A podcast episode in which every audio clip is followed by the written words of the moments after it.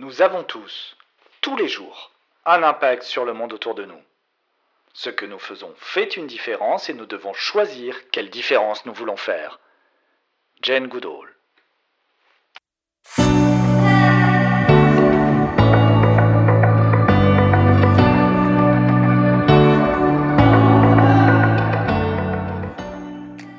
Comment ne pas me souvenir de ma première conversation avec Sylviane Balustre d'Erneville dans le train qui nous amenait à Arles pour participer au sommet des Napoléons au mois de juillet dernier?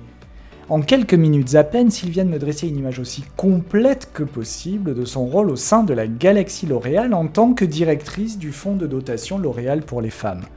Un fonds qui soutient des ONG et des initiatives qui accompagnent des femmes en grande précarité dont la situation a été rendue encore plus difficile lors de la crise du Covid.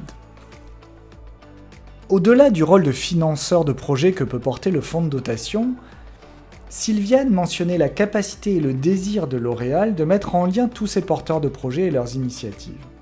Immédiatement surgissent des milliards de questions. Comment une entreprise privée, certes mondiale, peut-elle créer du lien entre des acteurs, des ONG, des acteurs privés à l'influence et à l'activité très locale, à la hauteur d'un quartier, à la hauteur d'une communauté, voire d'une petite ville. Comment trouver ces acteurs et ces initiatives? Comment entrer en contact avec eux déjà d'une part? Et ensuite, quel lien créer entre ces acteurs et ces initiatives au niveau global? À un niveau plus personnel, comment est-ce que Sylviane conçoit et construit la valeur de ce système relationnel?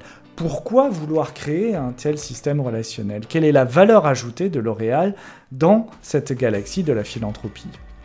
Ce sont autant de questions auxquelles nous allons essayer de répondre aujourd'hui à travers ce 23e épisode de Bâtisseurs de Monde. Je suis Franck-Joseph Morin, spécialiste des enjeux relationnels des dirigeants et des organisations, coach et superviseur de dirigeants, et vous écoutez Bâtisseurs de Monde, le podcast réflexif et inspirant des leaders relationnels. Bonne écoute.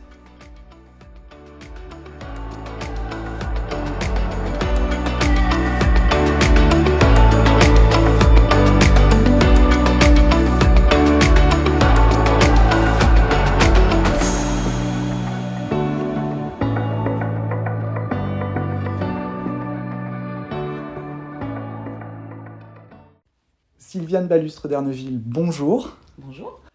Tu es euh, directrice du Fonds L'Oréal pour les femmes et euh, directrice de programme Beauté inclusive à la Fondation L'Oréal. Et je suis ravi de faire avec toi ce 23e numéro de notre podcast Bâtisseur de monde. Je te remercie beaucoup d'avoir accepté d'y participer. Merci à toi de m'avoir invité surtout. Euh, Sylviane, on s'est rencontrés dans le train. Et dans le train, tu m'as raconté un petit peu euh, ton parcours, à la fois ton parcours euh, personnel, on va dire, enfin personnel, professionnel, et également comment ça t'a amené euh, à la fondation L'Oréal et au fond L'Oréal pour les femmes. Et j'ai trouvé ça passionnant. Et je me suis dit que ça devait faire l'objet absolument d'un partage sur Bâtisseur de Monde, puisque Bâtisseur de Monde, comme tu le sais, euh, c'est euh, le podcast euh, réflexif et inspirant des dirigeants qui mettent la relation au cœur de leur pratique et de leur impact dans le monde. Et si on parle d'impact, on peut voir et on va voir que ton impact est loin d'être négligeable dans l'univers et dans les univers qui sont les tiens aujourd'hui. Alors justement, est-ce que tu veux peut-être commencer par nous dire qui tu es, un peu euh, d'où tu viens et puis euh, quel est ton but dans la vie? Alors oui, la, question euh, d'où je viens est une grande question très compliquée pour moi parce que je, me considère en fait comme le fruit de, différentes influences, qu'elles soient culturelles, géographiques, religieuses, philosophiques. Enfin, mes origines familiales sont vraiment très diverses euh, au regard de, tout, euh, de, toutes, de, de toutes ces dimensions. et j'ai par ailleurs fait en fait un parcours académique très centré en fait sur les sciences, sur les sciences humaines. Donc voilà, la, notion de différence, de, diversité et, et d'influence variée euh, a vraiment euh, finalement constitué et, guidé euh, la personne que je suis devenue aujourd'hui. Donc tu, tu es aujourd'hui la synthèse de ton parcours jusqu'à présent? Alors, j'aime pas trop le mot synthèse en vrai parce que synthèse, euh, pour moi, il y a une notion de finitude en fait. Et, euh, et je pense qu'on est toujours en construction chaque jour.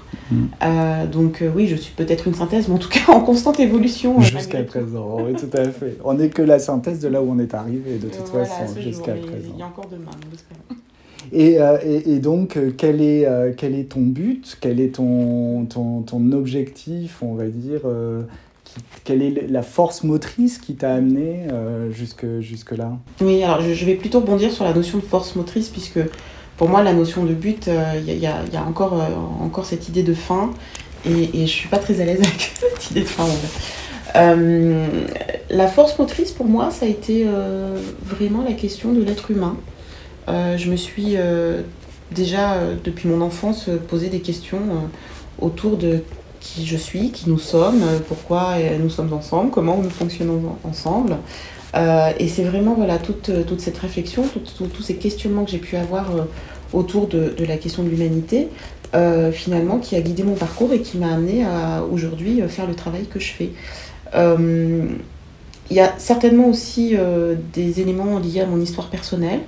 Euh, qui ont euh, finalement influencé euh, mon, chemin de mon parcours professionnel et aujourd'hui le métier que je fais, dans la mesure où aujourd'hui je travaille dans, l'univers de la philanthropie et je travaille en particulier sur la question des femmes, de l'intégration, de l'inclusion de la promotion des femmes.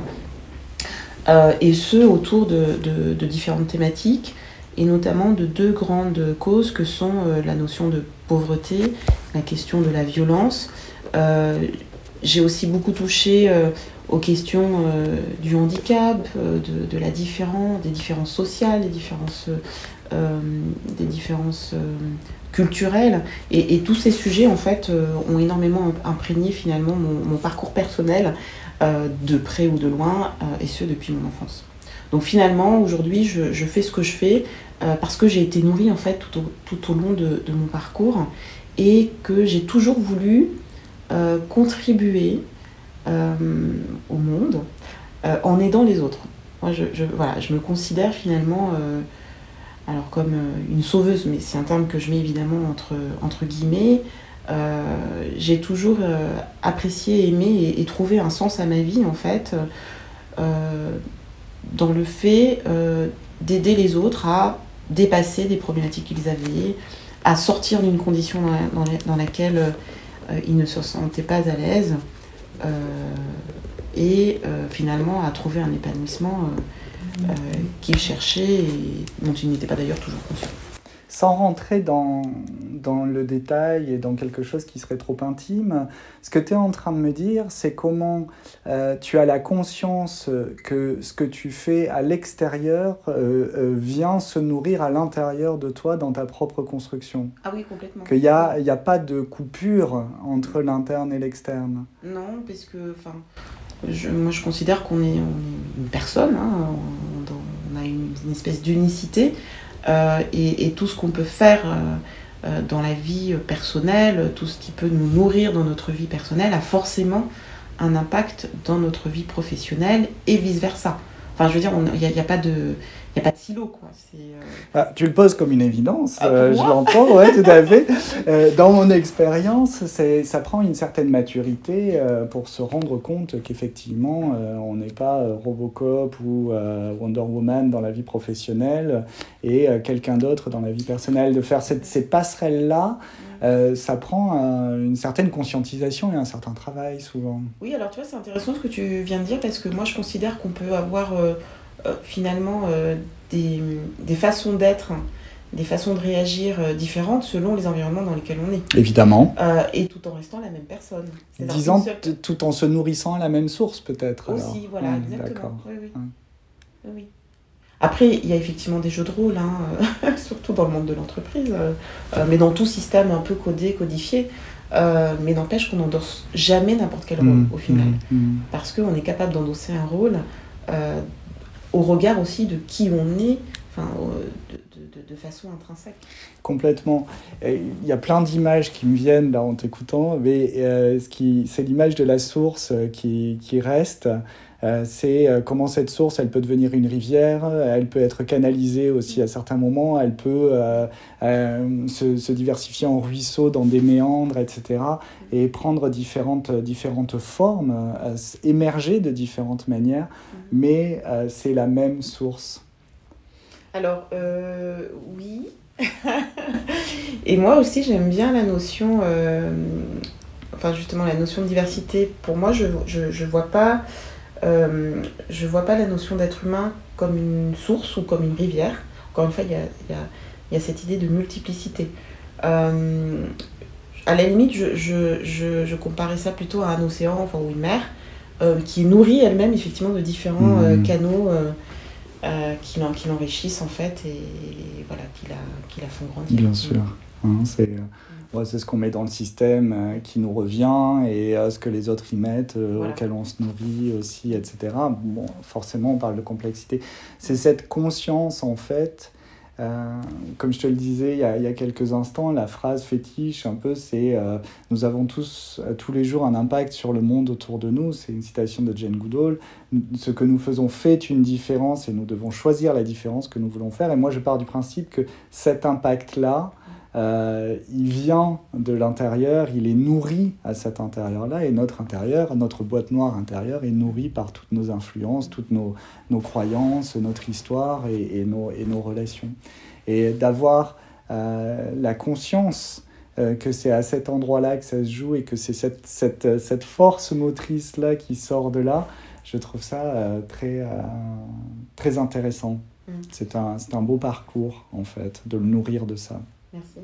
Donc tu dirais que les, les, les ressources euh, qui t'ont euh, amené là où tu es aujourd'hui, elles, elles, sont, elles sont anciennes. Ah oui, très, elles sont très anciennes. Ouais. C'est, c'est, tu vois, c'est cette notion de continuité-là, d'évolution, de développement, oui. cette prise de conscience systémique, à la fois complète, un peu tautologique. Hein, c'est, euh, je trouve ça passionnant parce que c'est une conscience euh, qui me semble euh, inclusive dans le sens où on s'inclut dans le monde. Euh, enfin, c'est ce que j'entends quand tu dis je suis à la fois le fruit des influences que l'environnement a eu sur moi et, et, et celui de l'influence que j'ai eue sur l'environnement aussi.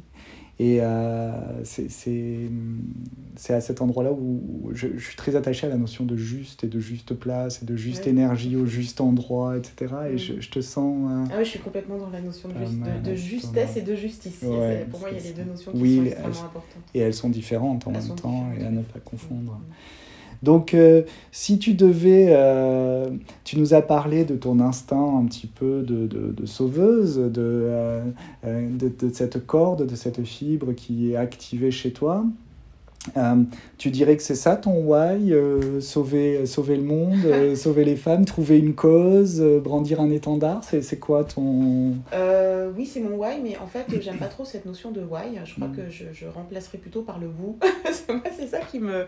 c'est ça qui me, qui me motive. C'est vraiment l'autre avant tout, quoi. Mm. C'est d'abord l'autre, et ensuite c'est sauver l'autre. Mais moi, mon intérêt, ce qui me, ce qui me, finalement, ce qui m'anime, euh, ce qui me fait me lever le matin, c'est mon intérêt pour l'autre. Ouais. Et cet intérêt, voilà, il, il est, euh, il est nourri ensuite par la nécessité de sauver. Ça aurait pu être autre chose, hein. c'est devenu ça, mais voilà, je sais pas pourquoi. Juste pour être clair sur ce terme de sauver, parce que moi j'ai une mmh. relation particulière à ce ouais. terme-là, le, le, le, sauveur, pour oui. moi, c'est pas la même chose que le sauveteur. Ah oui.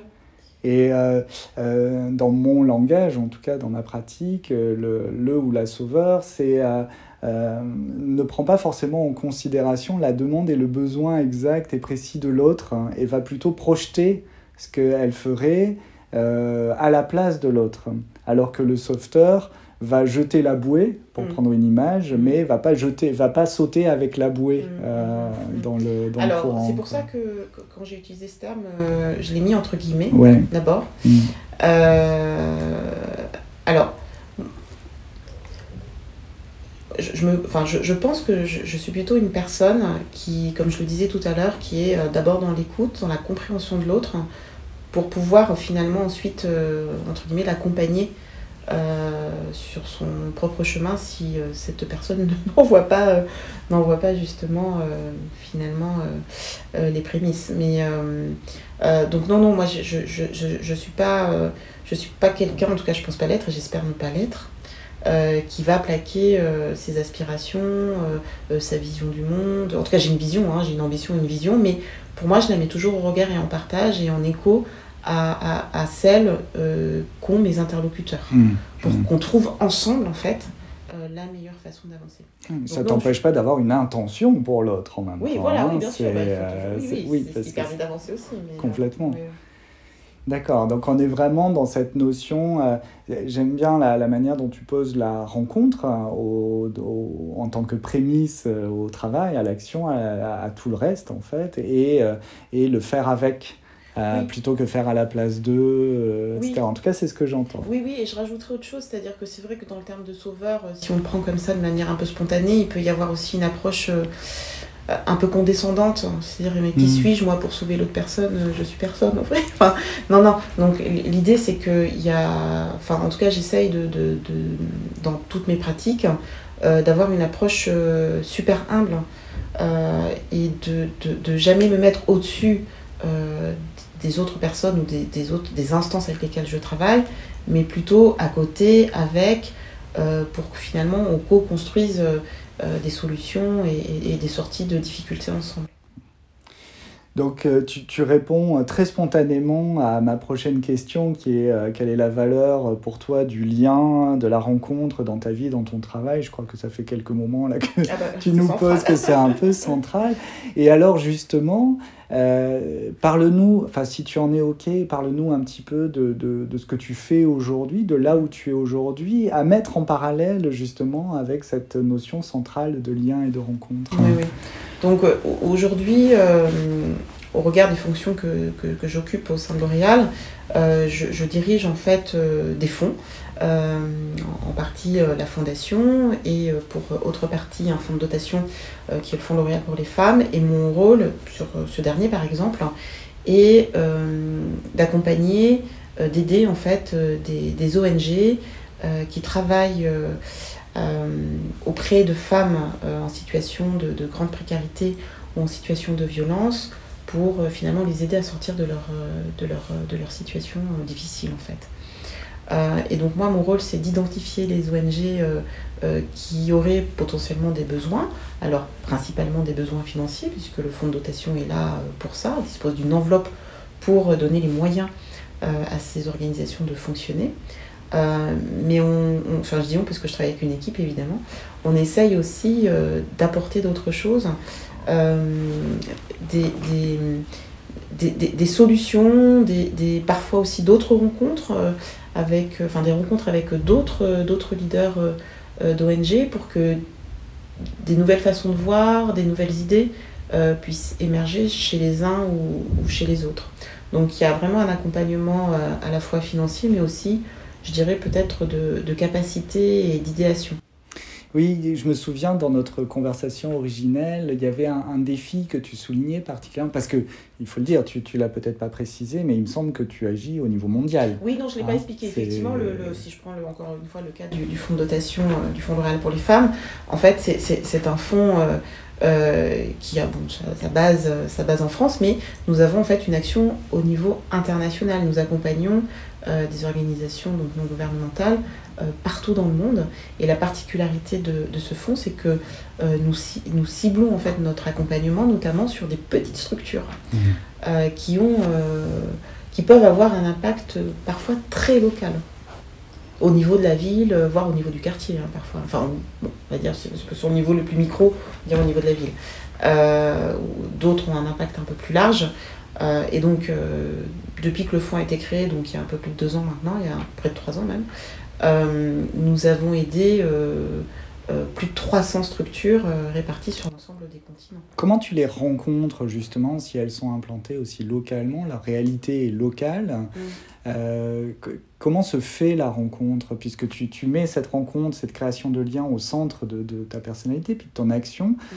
Euh, j'imagine que tu... Enfin, est-ce que tu parcours la planète à la recherche de, de, personnes, à la recherche de ces gens Ou est-ce que... Comment se crée la rencontre? Alors non, je parcours pas la planète, puisque nous avons aussi quand même ce souci écologique de réduire notre empreinte carbone.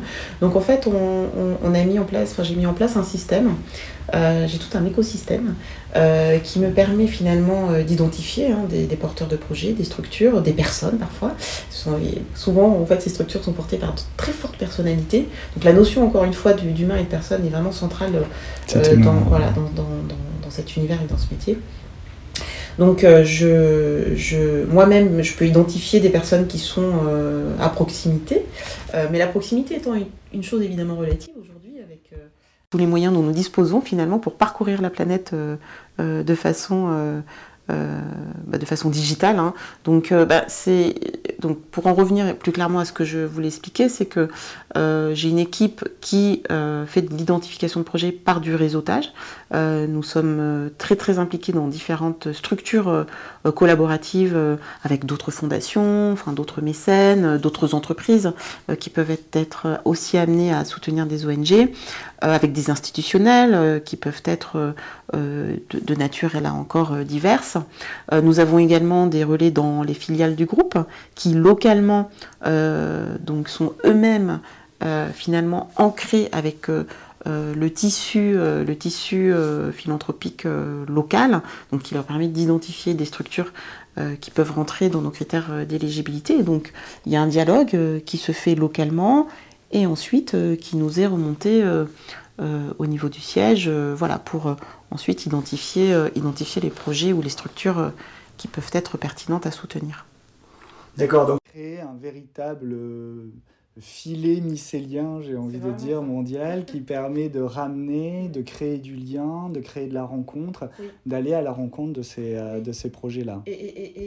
En fait, euh, une fois qu'on a euh, commencé à avoir un premier socle finalement d'ONG partenaires, une des questions qu'on leur pose très rapidement, c'est enfin en tout cas une des suggestions qu'on leur fait, c'est n'hésitez pas à regarder vous-même dans votre écosystème euh, des ONG qui pourraient euh, finalement euh, répondre aux critères d'éligibilité et de, sélection que nous avons pour le fonds et qui pourraient prétendre donc à un accompagnement de notre part.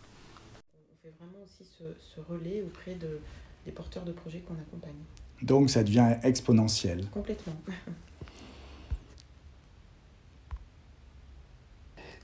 Tout à l'heure, tu nous as parlé de, de, ce qui t'avait amené à la philanthropie euh, à l'intérieur de toi, cette force motrice qui t'a amené là. Là, tu nous, tu nous décris un petit peu la manière dont tu, euh, tu aides à déployer le filet euh, du fonds de dotation dans le monde entier pour aller à la rencontre de ce gens-là, etc. Tu as commencé à mentionner un des enjeux qui était de créer des liens entre les différents éléments de ce système d'ONG. Euh, tu en es où par rapport à ça? Pourquoi déjà créer des liens entre ces gens-là? Quelle dynamique est-ce que tu espères en retirer? Et puis, euh, comment, euh, comment vous faites? Parce que euh, je peux imaginer que c'est pas facile de faire parler une ONG, euh, par exemple au Pakistan, euh, avec une ONG en Espagne, par exemple, mm. qui sont, qui sont peut-être pas au même stade de maturité, de développement et avec les mêmes problématiques. Exactement. Alors en fait, ça s'est venu assez naturellement, puisque c'est vrai que de, de, de, façon complètement historique et culturelle, L'Oréal n'a pas justement eu l'habitude d'avoir une enveloppe budgétaire et de la distribuer. C'est, n'est pas du tout la façon euh, qu'on a de fonctionner. Et donc, quand on a créé ce fonds, qui, a été mis en place vraiment dans le maelstrom de la crise Covid, hein, l'objet était vraiment finalement de contribuer à apporter euh, euh, des réponses aux conséquences économiques et sociales de la crise sanitaire, mais sur les femmes, qui étaient malheureusement les premières touchées. Donc sur la pauvreté, sur la violence. Euh, et donc, au-delà de l'apport euh, financier, s'est posé très vite pour nous la question de comment est-ce qu'on peut euh, finalement contribuer autrement à accompagner ces structures. Et c'est tout simplement parce que nous leur parlons. Enfin, je, reviens encore à la notion d'humanité et d'humain et de relationnel, même individuel. C'est-à-dire que 300 structures, c'est beaucoup, mais et, on a une petite équipe. Hein, on n'est même pas trois personnes sur ce, sur ce fonds.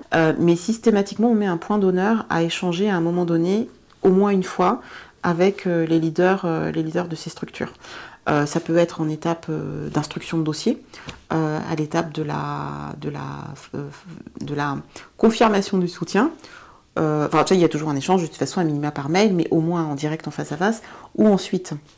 Et c'est à l'occasion de ces échanges qu'on essaye d'avoir toujours euh, justement, on, se met en posture humble, en posture basse, c'est-à-dire qu'on essaye aussi de comprendre vraiment quels sont les besoins de ces structures, quelles sont leurs spécificités. On est vraiment à l'écoute, et c'est du fait de notre écoute qu'on fait émerger finalement des besoins euh, qu'on n'avait pas identifiés et qui vont au-delà des besoins financiers. Et euh, comme on est en lien avec d'autres structures, on se dit, bah tiens, sur ce problème-là, sur cette question-là, moi je connais euh, par exemple voilà, la question euh, de l'ONG du Pakistan, d'ailleurs qui m'écrit encore ce matin, donc tu fais bien de mentionner cet exemple, qui me mentionne un besoin qu'une ONG, par exemple aux États-Unis ou en Afrique subsaharienne, euh, voilà, à développer une solution sur laquelle euh, une autre ONG a pu développer une solution. Donc l'idée, c'est vraiment de les faire se connecter. Alors ça, on essaie de le faire à différents niveaux. Euh, on peut le faire en one-to-one, c'est-à-dire on fait un, mail ou on organise une réunion, on les met en contact et ensuite, voilà, ils avancent ensemble.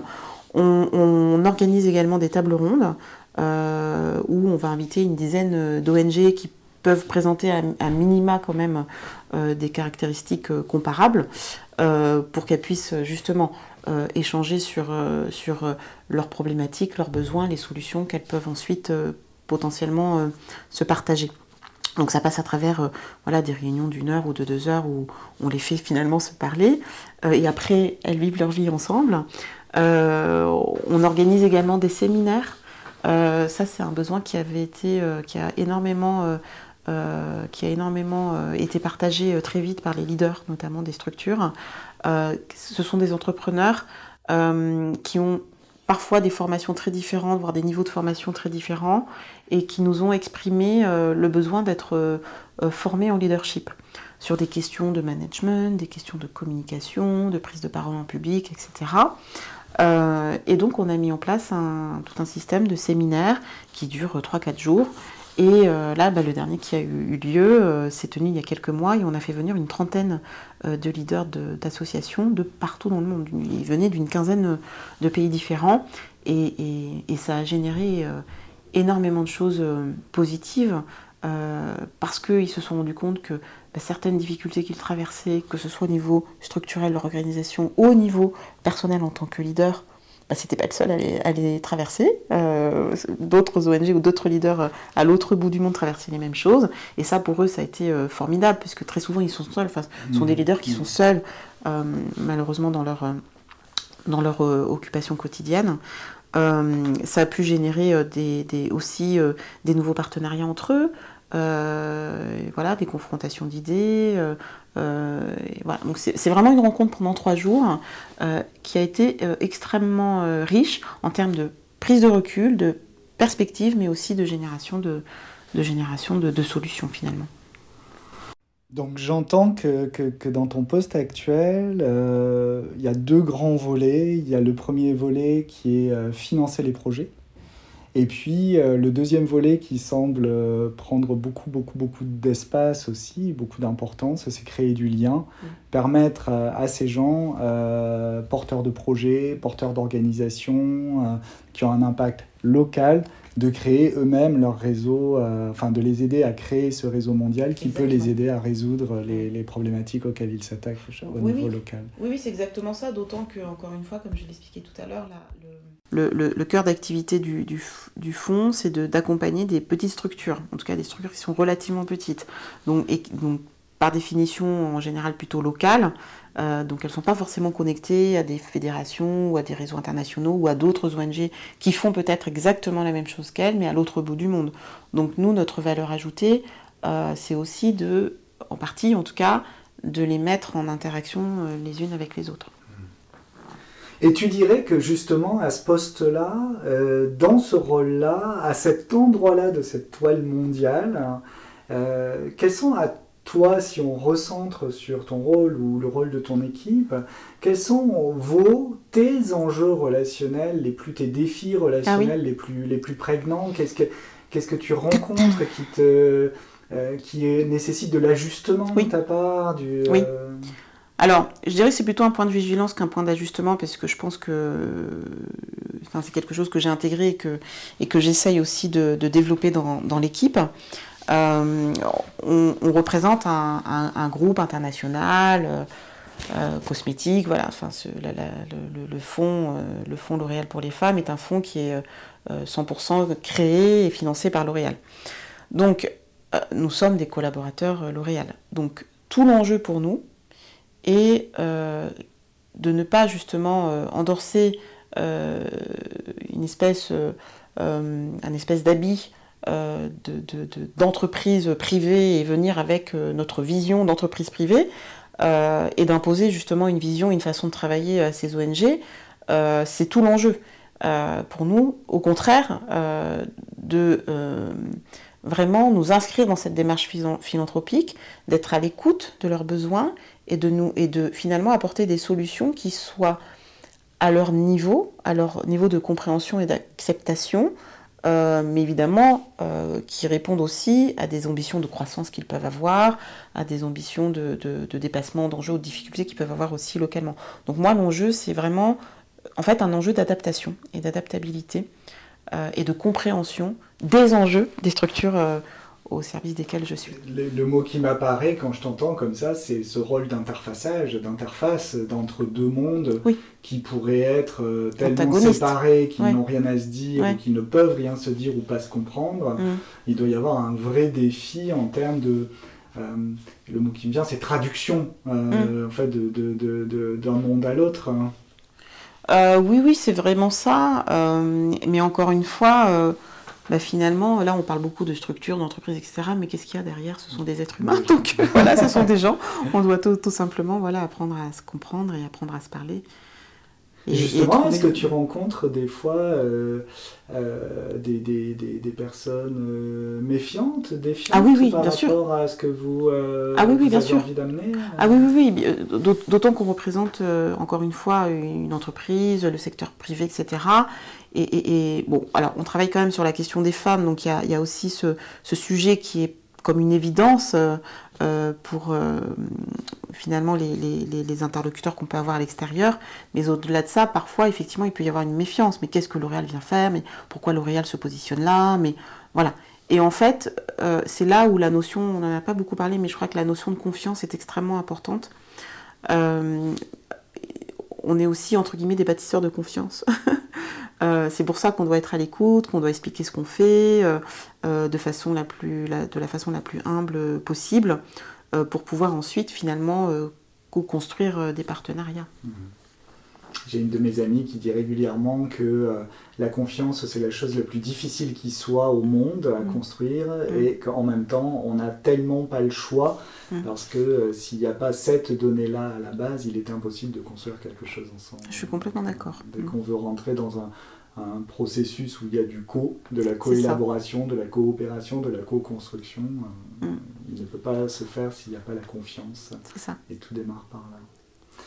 Bon, bah écoute, on arrive, c'est formidable, on pourrait prolonger cette conversation pendant des heures, mais euh, on arrive à la, fin de notre entretien.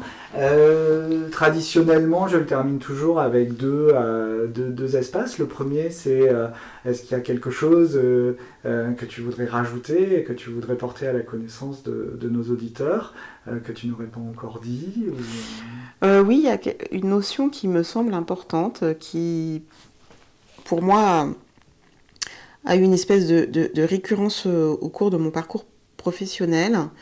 Euh, c'est la notion de courage. Euh, je trouve qu'on doit, en tout cas, enfin, c'est pas qu'on doit qu'il faut, il faut, il faut qu'on doit, c'est pas du tout ça. Mon propos, enfin, en tout cas, moi j'essaye de me l'appliquer à moi-même, avoir le courage de ses idées, le courage de ses ambitions entre guillemets, mais le courage de se mettre au niveau des autres aussi, de nos interlocuteurs, et ça, je, trouve que ça manque parfois encore, mmh. malheureusement. Euh, et c'est ce que j'essaye en tout cas de, partager avec mes équipes, avec mes interlocuteurs, c'est voilà, avoir le, courage d'être qui on est et avoir le courage euh, de ses idées et de les partager, mais tout en restant malgré tout, euh, ou au contraire, à l'écoute de ses interlocuteurs. Oui, le juste courage, hein, qui n'est pas de la témérité, mais qui n'est pas de la lâcheté. Voilà, exactement. Mmh. Mmh. Bon, bah écoute, c'est la première fois, je crois, que cette notion de courage est abordée dans Bâtisseur de Monde, et pourtant, en y réfléchissant, en t'écoutant, elle est tellement fondamentale, ne serait-ce que dans le courage d'aller vers, d'aller vers l'autre. Hein, donc c'est puissant comme, comme apport. Je te remercie beaucoup. Et euh, euh, justement, dernière question, quel est, quel l'enjeu relationnel? Est-ce que tu voudrais, euh, est-ce que tu aimerais voir traité dans un prochain épisode de Bâtisseur de Monde? Aujourd'hui, on a, on a beaucoup parlé de ce que représentait cet enjeu de faire le lien entre l'interne et l'externe, qui on est et ce qu'on fait dans le monde, et puis de cet enjeu, comment interfacer une structure privée mondiale avec des, des initiatives euh, d'ONG euh, très locales. Mm. Euh, donc c'est intéressant de regarder, on a regardé beaucoup les différents niveaux, les différents endroits. Qu'est-ce que tu voudrais, qu'est-ce que tu aimerais voir traité dans un prochain numéro mm. Alors j'ai pas forcément tous les, tout, voilà, tous les épisodes en tête, mais ce qui me vient vraiment très spontanément à l'esprit, c'est que et dans cet épisode, on a beaucoup parlé de l'être humain, de l'humain, de l'humain, de l'humain. Mm. Euh, et moi personnellement, enfin, je, travaille dans la philanthropie. Alors c'est vrai que je suis plutôt sur la partie sociale, mais enfin, aujourd'hui, on ne peut pas ne plus regarder justement euh, le monde dans toutes ses aspérités, dans toute, dans toute sa diversité. Et l'être humain n'est qu'un élément parmi d'autres. Et donc euh, pour moi, l'idée, ce serait de regarder aussi les autres êtres vivants. Ça fait, bah écoute, c'est noté. Euh, c'est ambitieux et en même temps ça fait écho à, quand même quelque chose euh, que j'ai lu cet été et qui court en ce moment, euh, qui m'a fait beaucoup penser. C'est l'humanisme, la notion d'humanisme, comment elle a été inventée pendant le mm. siècle des Lumières et comment en fait elle est venue complètement occulter l'intégration de l'être humain dans le monde du vivant. C'est ça et comment elle a coupé ce lien-là. Donc euh, c'est un sujet hyper intéressant à traiter. Je te remercie beaucoup. Entre le courage et ça, on a du boulot. Sylviane, je te suis très reconnaissant. Merci beaucoup d'avoir participé à ce 23e épisode de Bâtisseur de Monde. Merci à toi. Je te dis à très bientôt pour de nouvelles aventures et je te souhaite tout plein de bonheur, de plaisir et de construction euh, dans tes fonctions et dans ton avenir. Merci, à bientôt. À très bientôt. Au revoir.